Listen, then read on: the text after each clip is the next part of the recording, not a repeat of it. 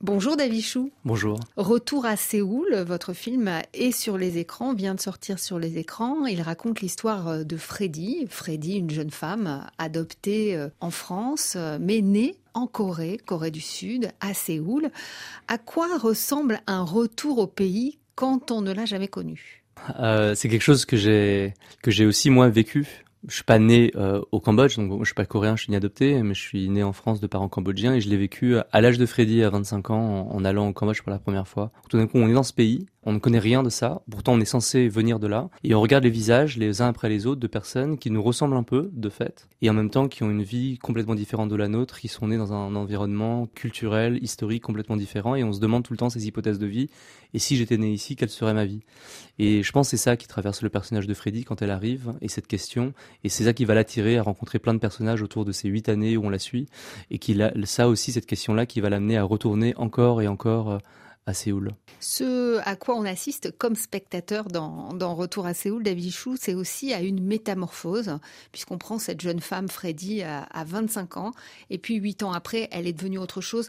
Elle a fait un chemin. Oui, c'est effectivement un chemin qui transforme, et qui transforme de façon assez... Euh, profonde, puisqu'on voit vraiment un personnage qui va d'identité en identité. On a l'impression qu'elle joue à changer presque de vie et à, et à, chaque nouvelle partie, sur des cycles de deux ou cinq ans, effacer tout son univers social et recommencer de zéro. J'ai écrit ce personnage-là, basé et inspiré de l'histoire d'une amie à moi, un peu en résistance par rapport au récit un peu classique. L'expérience de la vie est tellement différente. Les choses sont plus brutales, les choses sont plus étonnantes, les choses sont plus surprenantes, et ça prend beaucoup plus de temps qu'un simple voyage pour commencer à comprendre qu'est-ce qui nous remue, euh, comment faire et pour trouver la juste distance entre ces différentes identités.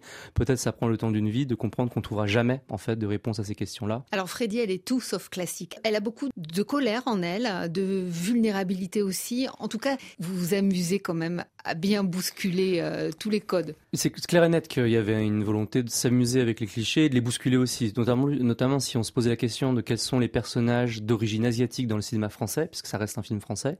Euh, bah on, est un peu embêté pour en citer euh, plus de deux en fait. C'est dingue quand on y pense, parce que voilà, l'immigration asiatique et, et, et, les asiatiques en France, c'est une communauté qui est très importante. Et donc du coup, moi, le fait que j'ai basé ça sur l'histoire d'une vraie personne qui est mon ami, la personnalité de Freddy ressemble un peu à la personnalité de mon ami.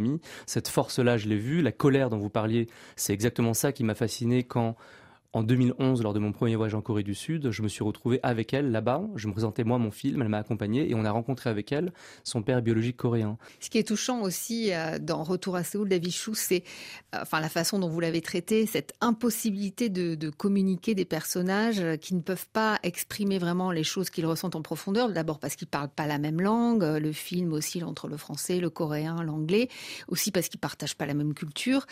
C'est traité de manière assez cocasse, drôle. Que ça pourrait être pesant. Bah, ça me fait plaisir que vous disiez ça parce que euh, moi, mon ambition, c'était même pas de faire quelque chose de drôle, mais que ce soit fidèle à la réalité à la réalité et la complexité de la réalité, à savoir qu'une situation aussi tragique que celle-ci, parfois elle a des moments qui sont comiques et c'est tragiquement comique, mais ça l'est. Il y a beaucoup d'émotions dans le film, beaucoup d'émotions très fortes. Merci beaucoup, David Chou. Avec grand plaisir. Euh, votre film Retour à Séoul est sorti au cinéma.